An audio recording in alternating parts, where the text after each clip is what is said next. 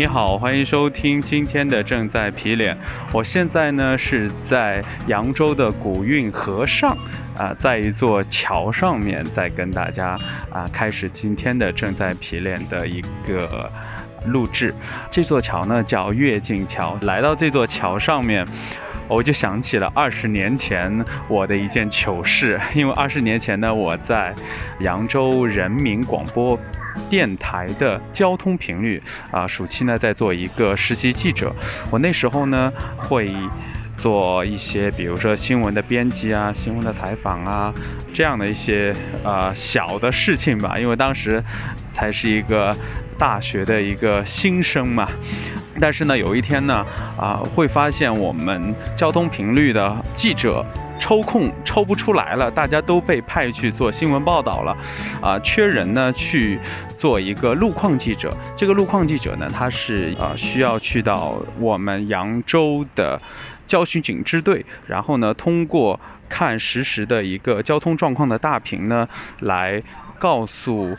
呃，我们扬州的广大的一个交通人员啊，我们当时的扬州的各个道路的一个交通状况啊，这个呢，在二十年前还是一个非常重要的事情。在每个整点呢，我们都会告诉大家扬州的每一条道路它目前的交通状况是怎么样的，有没有拥堵啊之类的。记得应该是早上的八点、九点、十点、十一点、十二点。那个我们当时的主任就跟我说，啊，你就负责把这个上午的这几个整点的路况播报给搞定。我当时真的是赶鸭子上架，因为啊我没有做过这样的一个工作嘛。啊，我记得当时的话，八点钟啊一切非常的顺。跟我们的直播间进行了连线了之后，会告诉了大家我们当时的扬州的路况是什么样子的啊，一切都非常非常的顺利。所以说呢，路况播报结束了之后呢，我就打电话回。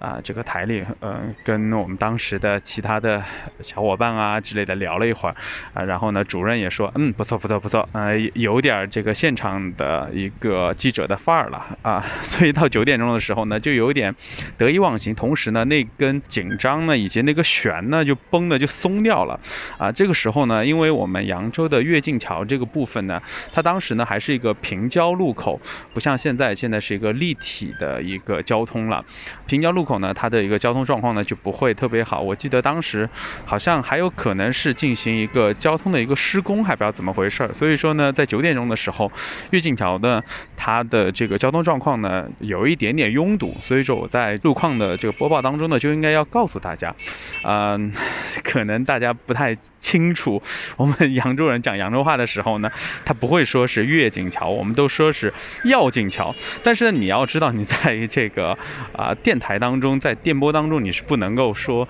啊要进桥的嘛，而当时呢真的是得意忘形，我在播报时候，然后很顺口的就说了一个要进桥，当时真的是魂都没了，我觉得糟透了。后边的话，然后呃这个下了一个节目之后，路况播完了以后，主任当时就打到了这个教训你支队过来，然后说。你是怎么想的？八点钟是还不错，为什么九点钟就开始给我那个瞎搞？所以说，这个我对跃进桥的这么一个非常深刻的一个印象吧，就是从这个。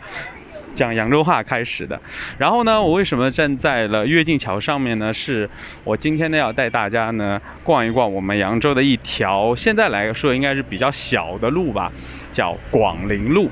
但是呢，广陵路呢，它应该来讲的话呢，是我们扬州近代史上面一条非常有意义的路，也是非常有趣的一条路。呃，我们是从东向西这么走，因为也是顺着这个广陵路的一个路牌这么走吧。首先呢，你会从跃进桥看过来呢，在南面一点的地方呢，你会看到有两个尖尖的屋顶，这个呢是广陵路的路头上面的一座天主教堂。呃，这座天主教堂呢，其实它的来历呢是还是非常的非常的久远。我看一下我准备的资料，它是这样的：这座耶稣圣心堂呢，呃是。一八七三年，原来负责上海徐家汇天文台工作的一个法籍的一个神甫啊，来到了扬州。他在缺口城门内买了一块地，然后呢，建造了这座耶稣圣心堂。一八七五年呢，呃，初步的竣工，然后呢，到一九零零年全部的建成。所以说是啊，这座教堂呢，有了一百多年的一个历史。这座教堂的建筑风格呢是哥特式的，有两座，当时就高达十七米的一个钟楼。但是呢，它前面呢，它修建了有中国风味的门楼和照壁。当时呢，我们扬州呢是有城门的，这边呢有个城门呢叫缺口城门。城门外呢，其实它就是一个古运河。这座越境桥呢，应该是上世纪的六零年代，这座越境桥才开始修建。而在此之前的话呢，呃，你只能够通过渡船，然后去到了这个河对岸。这边的，这条路呢叫缺口街啊，然后呢再往前呢，呃，这个呢也叫左卫街啊，好像是这个清朝遗留下来的这么一个，呃，有一点军事化色彩的这么一条道路的名称。那后边的话呢？又经历过我们上个世纪六十年代的，把这个全部都叫做东方红路，但是我没有经历过那样的年代啊。后边的话呢，进行了一定的这个地名的规范了之后呢，它就，呃，这一段呢，就是我们的左卫街和我们的缺口街，啊，统称了叫广陵路，啊，我现在呢就在。啊，广陵路上啊，陪着大家走起来了啊。然后呢，我们今天为什么要来讲广陵路呢？其实，啊，我对广陵路的一个认识呢是非常非常非常非常的晚，真的晚到你不能够想象。我可能在我三十岁之前吧，我都没有走过这条广陵路，可能也就是在三十岁以后，正好也有了。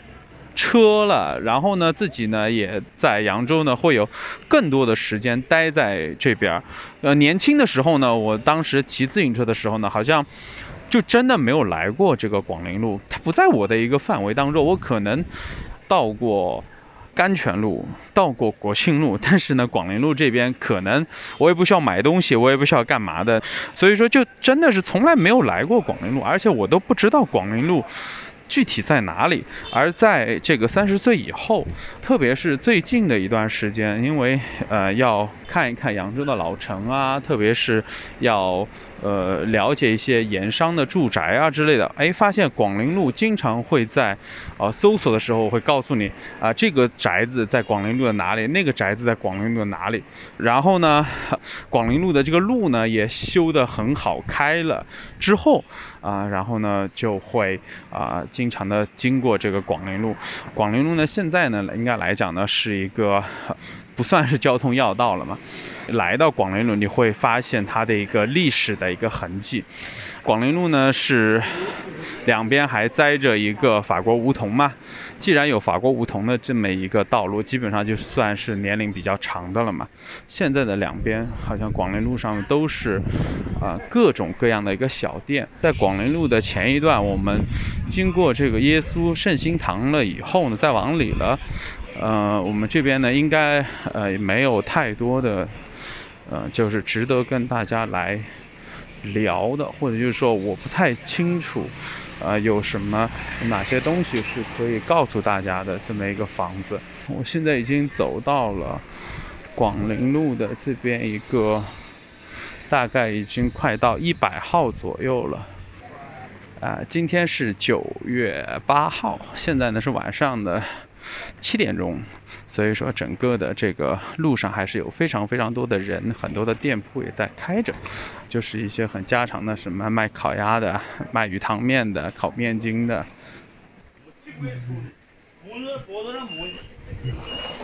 哇塞！啊，这个电动车的老板说他尽快处理，尽快处理，保证满意，保证满意。也不太清楚他。跟人家发生了什么？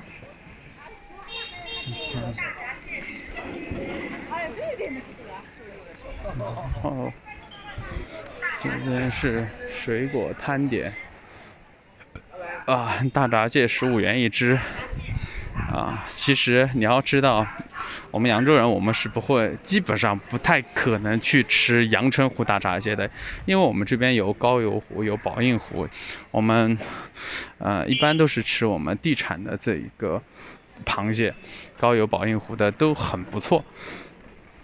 啊，看来这一小段应该是我们以前的缺口觉得，这一小段的话呢。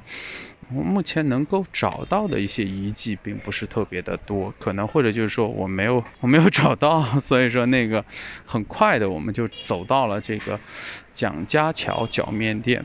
我一开始以为蒋家桥脚面店它是一个就是年龄不是特别长，因为在我印象当中应该是我在。二十几岁的时候，突然发现它会开了很多，但是呢，我这次查资料的时候知道蒋家桥脚面店呢，它原来呢是叫九如分座。这个九如分座呢，它相对来说在我们的 扬州的很多的一些老的历史上面就会有了嘛。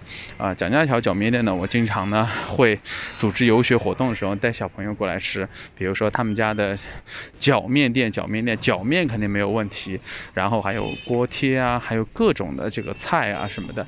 所以说你到扬州来的话，你。不妨呢，可以到蒋家桥脚面店来尝试一下啊。这个时候呢，我已经走到了广陵路和徐宁门大街以及皮市街的一个交叉路口，这么一个十字路口。在广陵路的二百一十八号是张连贵住宅，我还没有找到。二百一十八号房子好像没有了。我突然一抬头，二百二十号啊！但是他说是木香巷的这么一个五号，他可能是在一个后面。为什么要说张连贵呢？张连贵他是生于一八三八年，然后呢，呃，一八九七年去世。他是清道光十八年，就是一八三八年出生于江苏扬州府江都县浦头乡。他呢，十九岁的时候呢，考中了秀才，但是当时呢，呃，南京呢被这个。太平军所攻陷了嘛，所以说当时我们整个江南的这些秀才们，他就无法参加后续的一个考试，然后呢，他就千里迢迢的去到了北京，然后呢，在顺天府进行呃考试啊，但是呢，考呢也没考中，呃，咋办呢？他就开始花钱叫入资，成为太常寺的博士。太常寺博士，他只是一个七品小官，这个到目前为止，我觉得并没有什么值得去说的嘛，啊，但是这个七品小官，呃，他后续的一个发展，我觉得就很，呃，让。让大家来给他竖一个大拇指，为什么呢？他后边呢呢，他去到了广西，然后呢做了广西桂林府的盐运水司同知，然后呢做了广西临川县的知县，啊，还有广西泉州的知州，广东高州府的知府，广东潮州府的知府，广东分巡会朝家。兵备道道员，广西提刑安察使司安察使，广西承宣布政使司布政使，以及到最后的是广西巡抚。啊，广西巡抚是一个什么样的官呢？我查了一下，叫从二品，即呃，我们可以说他是二品大员了啊。呃，你想，他一路从买了一个七品芝麻官，然后呢，最后到了一个二品大员，这个也说他的一个人生的奋斗还是很很很厉害了，对吧？同时，我觉得我们更加值得来讲一讲这个张连贵的是。他在做广西巡抚的时候呢，他呢在对中法战争之后的中越的边界，嗯，据理力争吧，把属于我们中国的一个国土给争回来了。所以说呢，我们都叫他是叫爱国将吏嘛。这个是关于张连贵的这么一个事情吧。然后呢，我现在呢走到了广陵路的二百四十八号，我站在了的是梅花书院之前。它呢是一开始呢是建在嘉靖年间呢是在扬州的广楚门外梅花岭那个地方，所以说呢它就是叫梅花书院。之后呢那个书院呢就就就就就就因为各种原因，呢，那书院就没了。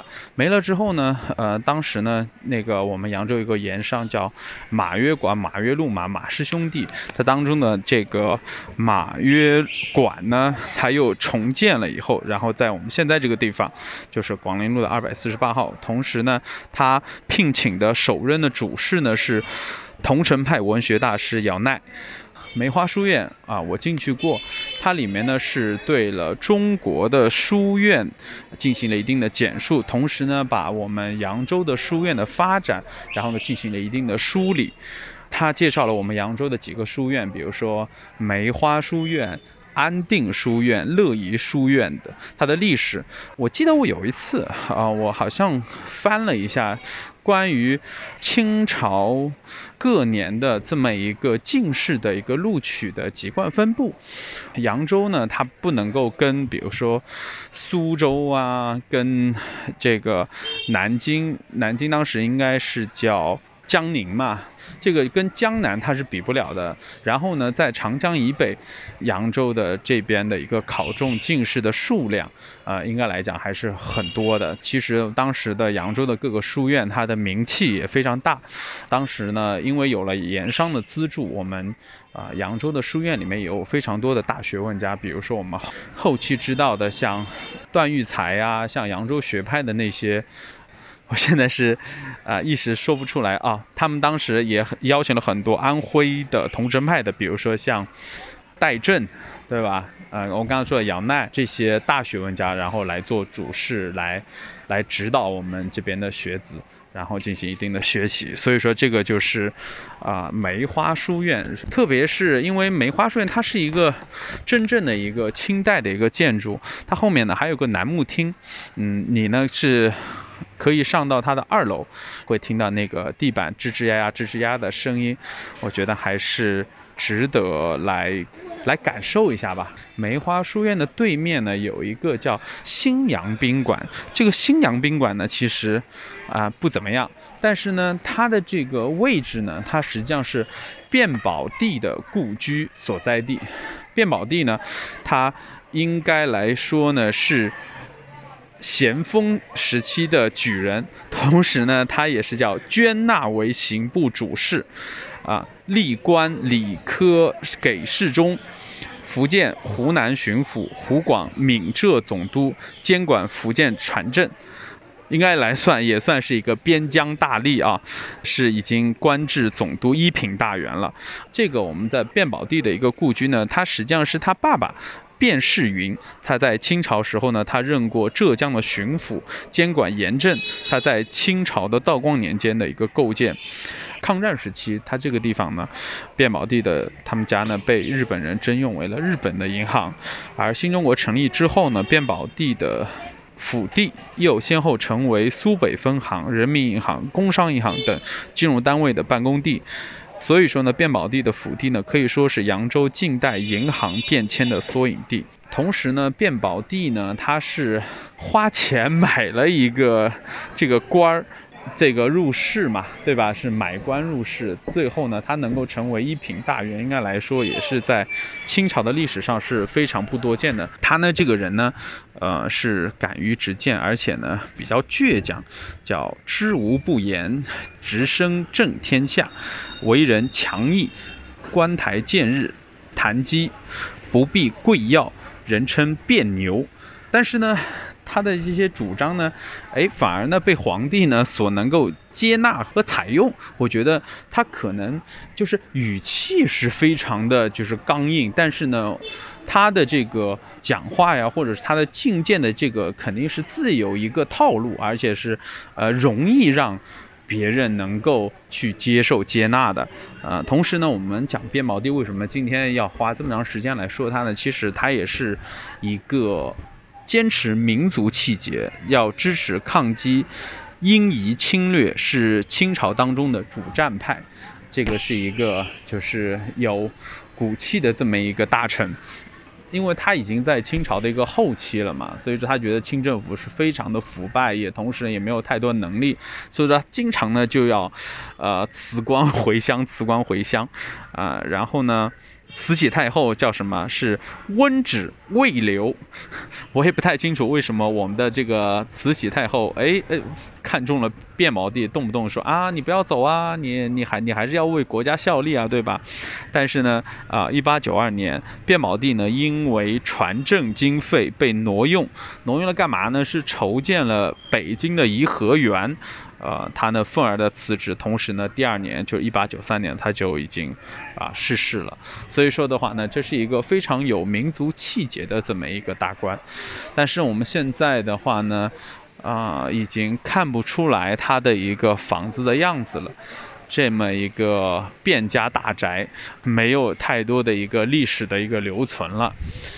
两百四十八号就是广陵路二百四十八号呢，是梅花书院。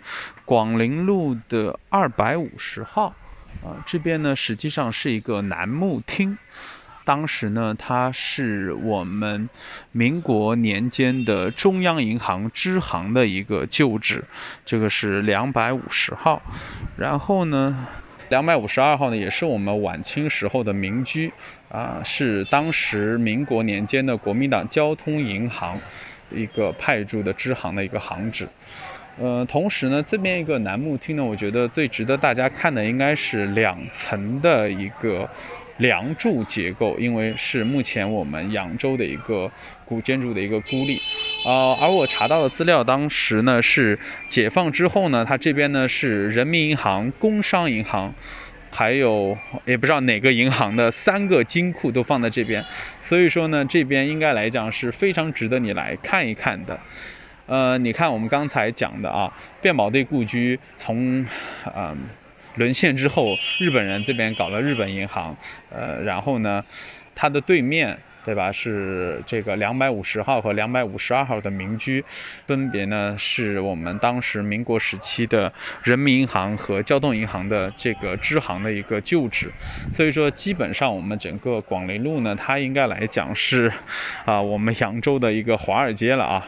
清末至民国，左卫街上呢，钱庄、银行是林立，是民国富人区的一个步行街。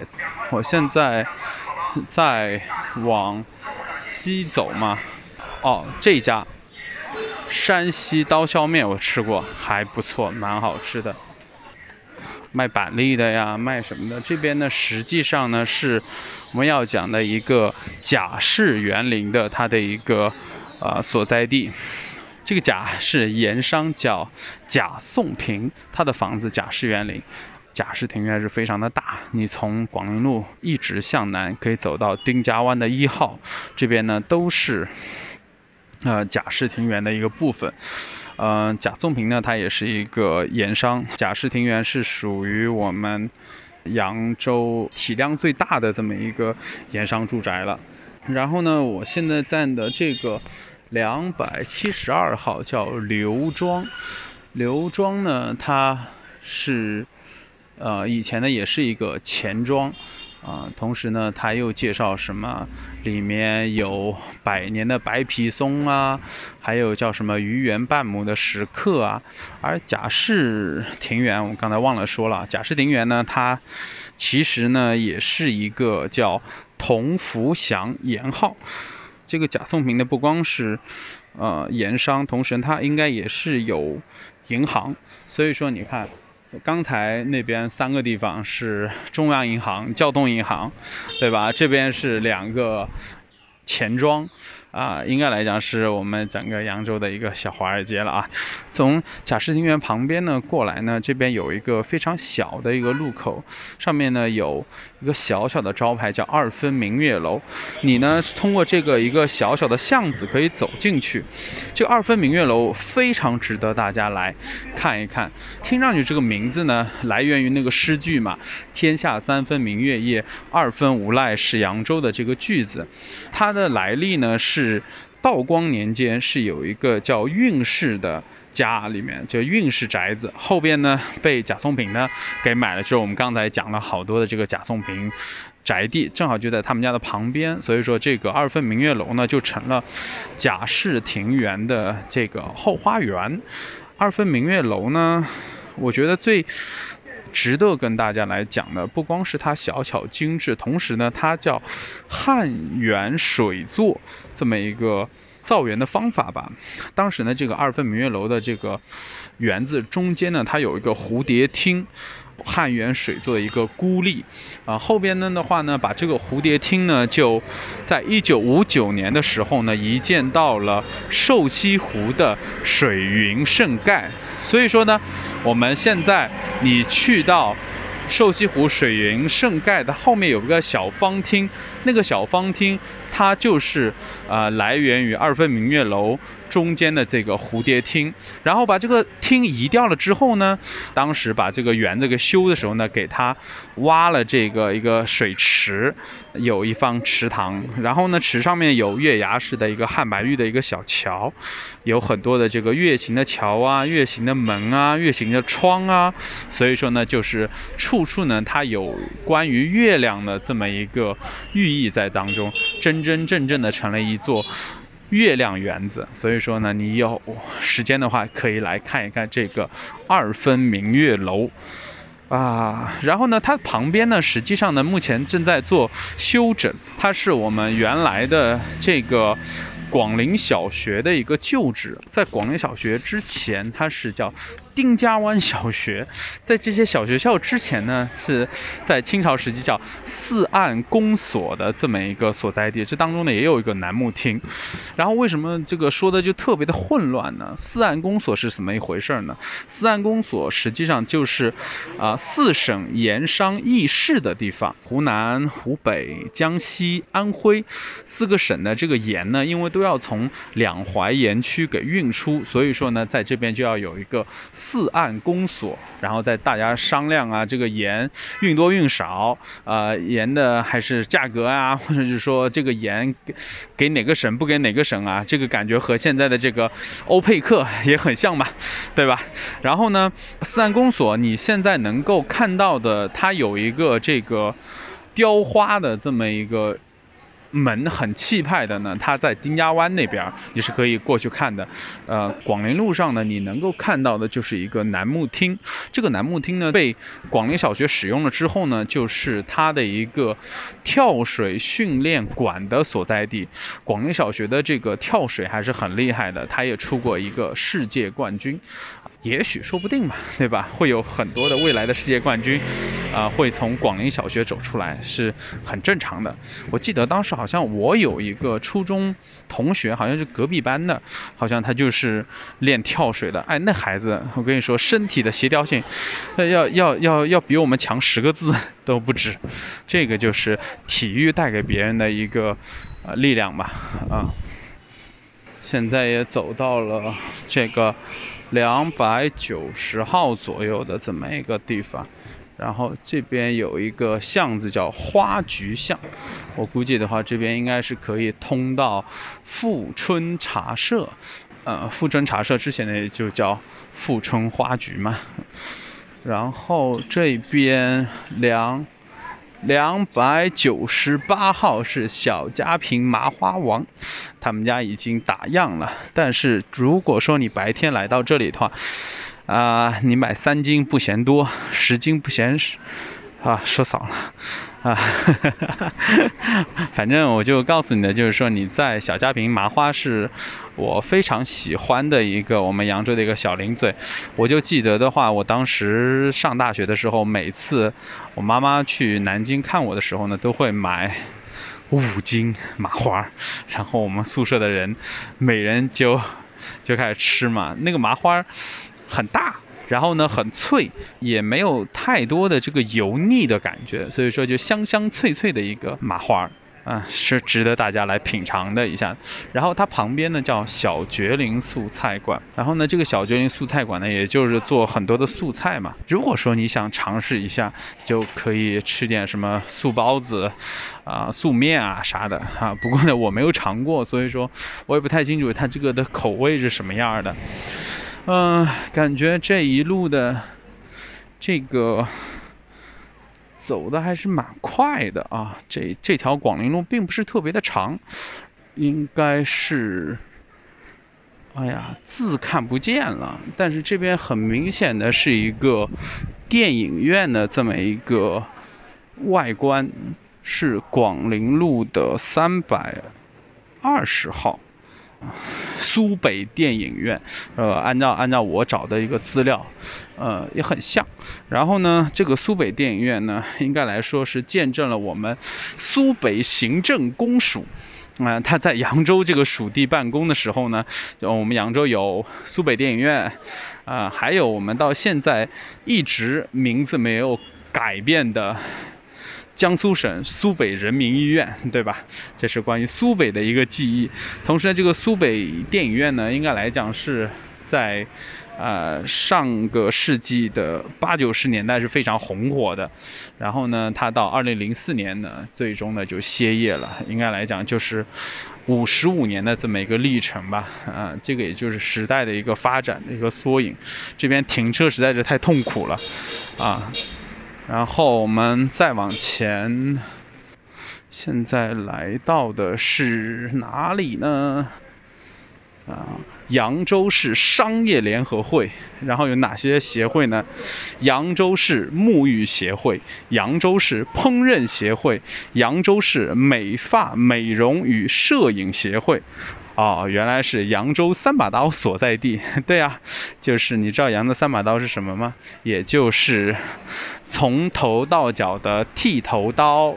呃，厨刀和修脚刀，包括我们扬州师傅的一个理发技艺，扬州师傅的一个做菜的能力，包括扬州师傅一个修脚的技艺，啊，不是说扬州三把刀是卖 卖三种刀的，而是它是有啊这样的一个技能，是啊向大家推荐的啊，来扬州的话是可以感受一下扬州三把刀的，比如说我们的理个发。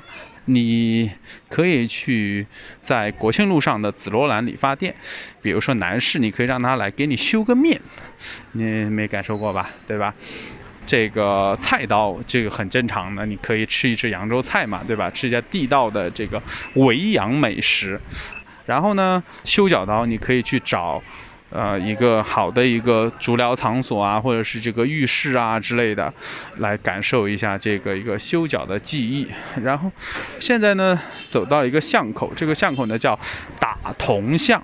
打铜巷呢，实际上呢，它就属于湾子街的一部分。所以说，就是我一直在说那个斜斜斜斜斜斜超近道的那条路啊，就是从这边呢是它的一个南部的一个出口啊，它的北部呢出口呢就是在皮市街的一个北端了。啊，嗯，然后我们再往前，基本上已经快到路头了啊。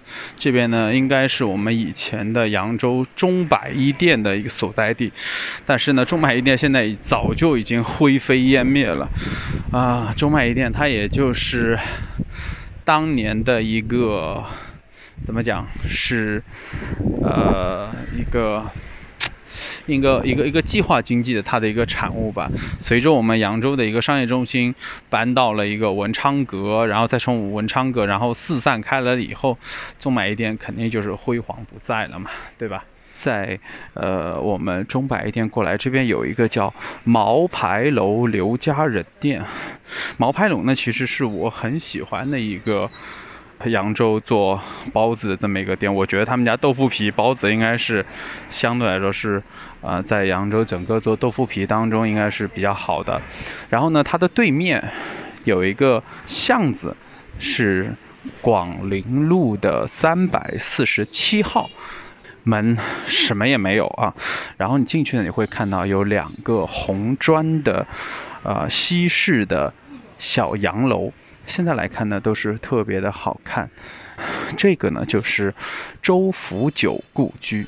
周福九是什么人呢？周福九他是江西高安人吧？他呢？年轻的时候呢，是在一个绸布庄里面做学徒，肯定是很聪明伶俐了，对吧？然后呢，老板呢就非常喜欢他，他学徒三年之后呢，就去做了先生，还被老板派驻到了广州，然后呢做这个应该说是叫大先生，还叫什么的，对吧？反正不管咋样，啊，要负责收账啊，要负责和别人去订货啊、结款呀。在当时呢，因为呃太平天国运动嘛。突然的，整个动乱了起来，呃，这个绸布庄的老板呢，就要他说，你赶紧的要把你之前的那些账给结回来。如果说拿不到钱的话呢，你就，呃，拿一些可以。抵钱的抵债的一个东西，这个时候呢，他呢就拿了二十五张的盐票。盐票呢是什么情况呢？就是我们清朝的它的一个盐运制度呢，呃，你是要有盐盐引，然后要有盐窝。盐票呢，这当中呢就是你要凭票才能去拿到多少的盐。它是一个类似于资质一样，就是比如说你有一张票，你一次就只能拿五百斤盐。如果你有两张票，那就是一千斤啊。这样的话，你是可以做这个盐的一个生意的。他当时呢，按照实价就是十两银子，然后呢把这个盐票呢拿过来，等于说就两百五十两嘛。但是呢，因为太平军了之后呢，这个盐票呢就不值钱了，不值钱完了以后呢，这个绸布庄老板呢就让他自己承担这个二百五十两。他呢就把这个盐票，不管怎么说嘛，虽然是也不能叫废纸一张嘛，对吧？也就值个几两银子之类的，他就回家了。回家了以后呢，逐渐的，最终太平天国也灭亡了，政局呢又稳定了下来，这个盐票呢又开始值钱了。他有一次呢，他就会在他老婆的这个针线盒里面发现了这个盐票，这个时候呢。二十五张盐票就值好多钱了嘛，他把这个盐票又给卖了，这就是他的人生的第一桶金，他就开始做盐方面的生意，举家呢从江西来到了扬州，因为当时扬州呢还是这个盐业的一个重镇嘛，逐步逐步的发展，他就成了我们。清末的扬州的一个最大的盐商，他呢就在广陵路上嘛，当时叫左卫街，然后呢就盖了自己的房子。逐渐的到民国初期嘛，他那个发现就是时局不稳，这个辛亥革命，各地都在闹革命，就举家从扬州迁往了上海。在当时呢，上海的一个城中心呢叫什么？四公街还不知道是哪里的啊，他呢就是说肯定，呃，作为一个外来户嘛，也不可能说就是买到这个最繁华的最中心的地方嘛。他呢就在红庙那个地方，红庙呢就是现在的上海的南京东路，那时候呢属于就是偏远的，有点像郊区这么一个地方。他用钱呢，然后就买了很多的一个土地。后边大家都知道了，对吧？十里外滩，十里洋场，那个红庙部分，啊，南京东路部分，寸土寸金了之后，他就变成了上海滩的炙手可热的地产大亨啊！立马他的身价又抬高了嘛。呃，因为他搬到上海的时候呢，他其实已经好像五六十岁了吧，好像是，但是那时候他还是叫壮心不已，他和。这个南通的我们的一个状元张謇合作的做了这个南通的大生纱厂，当时中国最大的南通纱厂。周福九呢还和张勋，就是那个卞帅，合作创办了江西首家的叫九江华丰纱厂。到了他的暮年呢，他还和民国初期的江西省的省长陶家窑合股投资，兴建了南昌至九江的南浔铁路。所以说，在当时呢，周福九在上海呢，人家都说他富可敌国，他的资产呢，基本上应该可以达到五千万两白银。整个周福九呢，是当时民国的。第一大富豪，呃，同时呢，他还支持了孙中山的辛亥革命。据说他捐了三十万两的白银，三十万两到现在合计应该差不多要达到三亿元了吧。这个是周福九的故事啊。现在我刚才因为晚上嘛，看啥都看不见，所以说这个呃走到一个小巷子里面，然后就看到了这两座红色的。红砖小楼还是非常的漂亮，是西洋的，也是我们扬州目前来讲是，呃，那个年代的唯一的一个小楼。那个时候是唯一，现在仍然是唯一的。然后再往前走的话呢，就走到了广陵路和国庆路。渡江路、甘泉路的这么一个交叉路口，对，在这个四岔路口，它是四条街的这么一个交汇处，这个就是我们广陵路的一个尽头。这边你不妨呢，可以累了的话，可以走到离你大概五十米远吧，渡江桥的这个城市鸭血粉丝，吃一碗干拌或者吃碗粉丝吧，都是很不错的一个选择。啊，很多人下了晚班以后，啊，都喜欢坐在这个路边来吃一碗他们家的擀板面。感兴趣就可以来尝试一下。好了，这个就是我们今天的正在皮脸的所有的内容。陪着你呢，逛了一下我们扬州的广陵路。虽然呢，我觉得我今天讲的呢 磕磕绊绊，同时呢，这个中间还出现了突然找不到了这个目标所在地。但是不管怎么说，我觉得扬州的广陵路。有吃有喝有玩，可以通过广陵路来去到北边，去到双东、东关街、东圈门、皮市街，啊，向南可以到南河下，到徐宁门，对吧？到河源。在向里还可以到丁家湾的，比如说像小盘古啊这些大小园林吧，包括它广陵路上也有很多的园林，还是值得你来扬州的时候自己一个人来逛一逛。而且这条路，呃，有这么多的故事，对吧？你可能啊，我讲了那么多关于张连贵、关于卞宝娣、关于周福九这些人的故事啊，你看一看，感受感受历史淘尽的。是英雄，但是英雄终归留下痕迹，我觉得这才是重要的。好了，感谢你收听啊，这里是正在皮脸，拜拜。